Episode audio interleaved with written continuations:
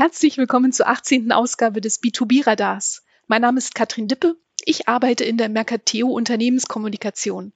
Deutschland ist ein Industrieland. Rund ein Drittel unseres Bruttoinlandsproduktes wird in der Industrie erwirtschaftet. Grund genug, hier auch deren Spitzenverband zu Wort kommen zu lassen. Ich spreche mit Dr. Stefan Mayer. Er ist Mitglied der Hauptgeschäftsführung des BDI e.V., des Bundesverbandes der deutschen Industrie. Guten Tag, Herr Dr. Mayer. Guten Tag, Frau Dippe. Hat sich denn die Arbeit beim BDI in den letzten Wochen und Monaten verändert? Ja, ich denke sehr wie die Arbeit in sehr vielen anderen Unternehmen. Wir sind digitaler geworden. Wir machen die meisten unserer Besprechungen äh, digital über Webinare und äh, über die anderen Instrumente, die es gibt. Äh, großer Teil unserer Belegschaft ist immer noch im Homeoffice. Äh, aber auch der Austausch mit der Politik ist digitaler geworden. Äh, also wir sind da schon durch einen sehr grundsätzlichen Wandel in den letzten Wochen gegangen. Der BDI versteht sich ja als die Stimme der Industrie und möchte deren Interessen in Richtung Politik transportieren. Wie gestaltet sich diese Aufgabe in Krisenzeiten? Ja, interessanterweise ist eigentlich in der Krisenzeit die Interaktion mit der Politik noch sehr viel dichter und systematischer geworden, als es ohnehin vorher schon immer der Fall war. Aber die Politik hatte natürlich einen großen Bedarf, äh, die Ministerien, aber auch zum Teil Bundestagsabgeordnete zu erfahren, äh, was in der Industrie passiert, wie sich der Lockdown auf die Industrie auswirkt, äh, was dann im Grunde genommen als Maßnahmen zu treffen wäre wenn man das Wiederanfahren der Wirtschaft plant. Also wir hatten sehr regelmäßige Austauschformate mit dem Wirtschaftsministerium, aber eben auch immer mit, wieder mit dem Kanzleramt. Und das war sehr viel systematischer, als das Geschäft normalerweise ist. Sonst ist es dann eben sehr so, dass wir die Initiative suchen. Äh, in diesem Fall war es äh, sehr auf die Politik, die auf uns zugegangen ist. Nun beansprucht der Corona alle Aufmerksamkeit. Wenn Sie aber einem anderen Thema aus der Industrie derzeit eine Bühne geben könnten, wenn Sie sich das wünschen könnten, welches wäre das aktuell?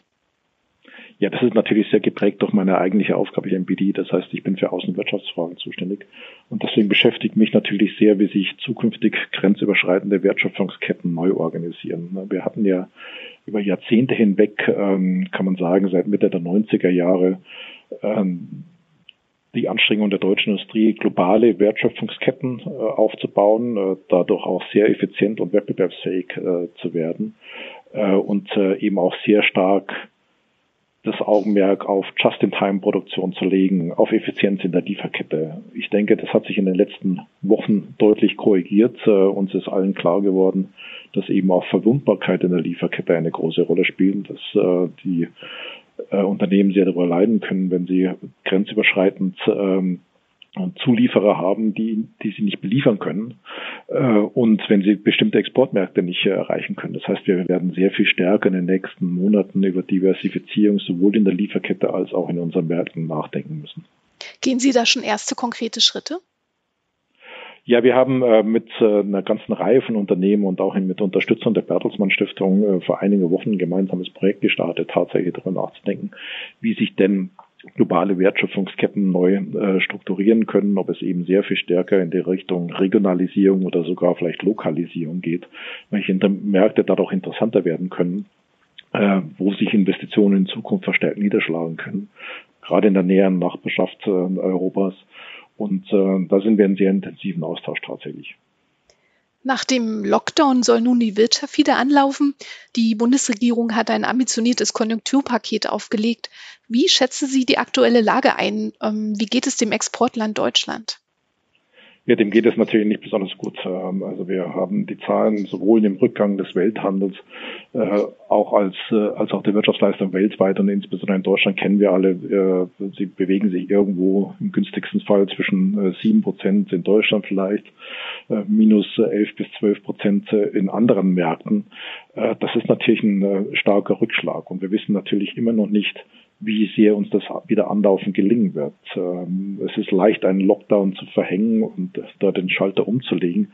Es ist sehr viel schwieriger, den Schalter dann wieder in eine andere Richtung zu legen und zu sagen, äh, wir bekommen die Wirtschaft wieder in Gang. Äh, wir begrüßen das Konjunkturprogramm äh, der Bundesregierung sehr, aber es wird tatsächlich dann schwierig sein, umzusetzen. Wir haben eine große Herausforderung. Wir haben einen asynchronen Verlauf der verschiedenen Infektionsprozesse in anderen Ländern, in anderen Märkten. wir hoffen ja, dass wir gegenwärtig in Deutschland äh, das Schlimmste hinter uns haben, äh, wenn uns die zweite Welle erspart bleibt. Wir sehen aber in anderen Ländern, wie beispielsweise in den USA, dass die Zahlen immer noch sehr hoch sind. In, äh, in Ländern wie Indien und Brasilien steigen sie noch an. In China fürchte man gegenwärtig den Beginn einer zweiten Welle. Und das heißt, wenn sich gerade ein Markt erholt, können andere Märkte wieder völlig sozusagen äh, durch das Infektionsgeschehen erfasst werden und die Wirtschaft dann nochmal runtergehen. Und das ist natürlich gerade für ein Exportland wie Deutschland, Sie haben darauf verwiesen, eine große Herausforderung, weil 80 Prozent äh, unseres Bruttoinlandsprodukts äh, entsteht aus Exporten oder Importen. Und ja, und wir große Unsicherheit in diesen Fällen haben. Viele Investitionsentscheidungen werden aktuell ja zurückgestellt.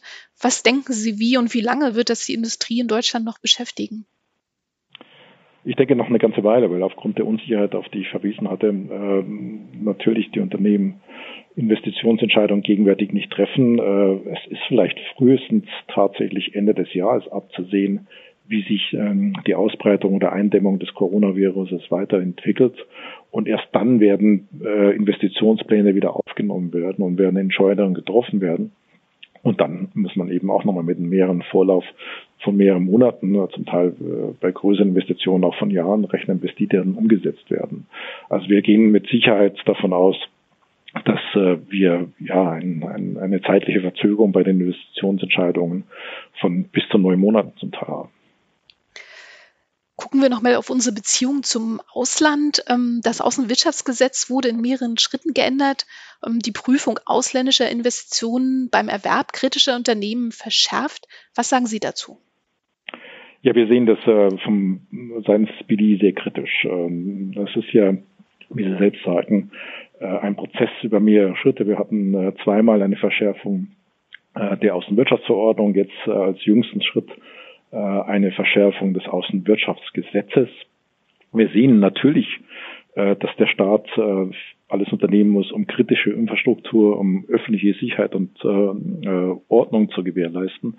Aber wir finden, er geht einen Schritt zu weit. er geht einen Schritt zu weit in Richtung Schutz von Schlüsseltechnologien, die sich staatlicherseits eigentlich kaum bestimmen lassen. Also wer hätte vor neun Monaten gedacht, dass Beatmungsgeräte und ähm, Gesichtsmasken äh, kritische äh, Produkte sind und schützenswerte Güter sein könnten. Ähm, der Staat sollte, glaube ich, in eine andere Richtung blicken. Äh, die wirkliche Gefahr besteht für uns darin, dass Unternehmen mit Hilfe von staatlichen Subventionen, verbilligten staatlichen Krediten europäische Unternehmen aufkaufen können zu überhöhten Marktpreisen. Äh, und sie im Grunde genommen in eine Dienst, in den Dienst einer staatlichen Industrie, Industriestrategie stellen die beispielsweise in China mit dem Label Made in China 2025 äh, behaftet ist und dadurch im Grunde genommen eine Rolle in unserer Marktwirtschaft einnehmen, die ihnen nicht zusteht. Wir sollen uns sehr viel stärker um die Eindämmung dieser staatlichen Subventionen bei Unternehmensübernahmen kümmern, als zu versuchen, Schlüsseltechnologien zu definieren, die schützenswert sind. Nun hören uns äh, in diesem Format hier im B2B-Radar ähm, viele Vertreter aus dem Mittelstand, aus Konzernen, auch Einzelunternehmer zu. Ähm, wie betrifft die denn das? Ähm, die werden vielleicht sagen, ja, es ist weit weg von mir. Was ist Ihre Botschaft an diese Teilnehmer? Nein, das ist überhaupt nicht weit weg, weil natürlich äh, durch die Untersagung oder die Möglichkeiten der, äh, Staates Investitionen zu untersagen, über Unternehmensübernahmen zu untersagen, Rechtsunsicherheit geschaffen wird. Es gibt relativ lange Prüffristen.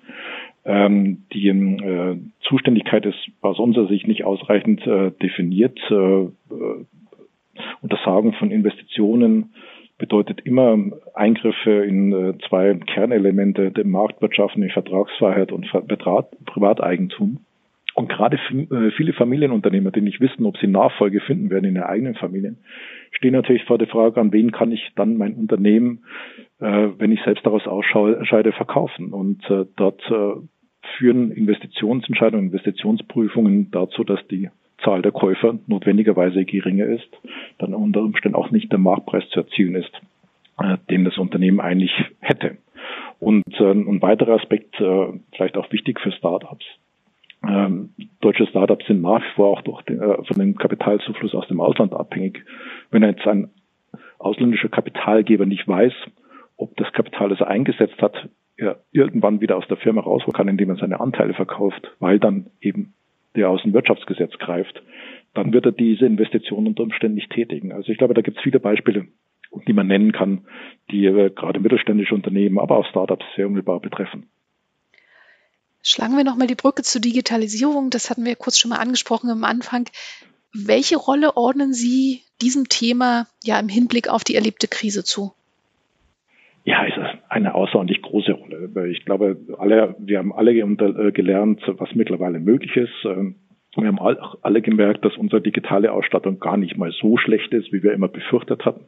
Ich kann mich noch erinnern, dass die ersten Tage ähm, als wir wussten, wir sind letztendlich alle auf den digitalen virtuellen Austausch ähm, äh, zurückgeworfen, die Sorge groß war, dass die digitale Infrastruktur das nicht aushalten würde, permanent wir mit Unterbrechungen rechnen müsste und das ist also mir selbst persönlich nur wirklich in ganz, ganz wenigen Fällen passiert und wir haben gelernt, die digitale Infrastruktur ist gar nicht so schlecht.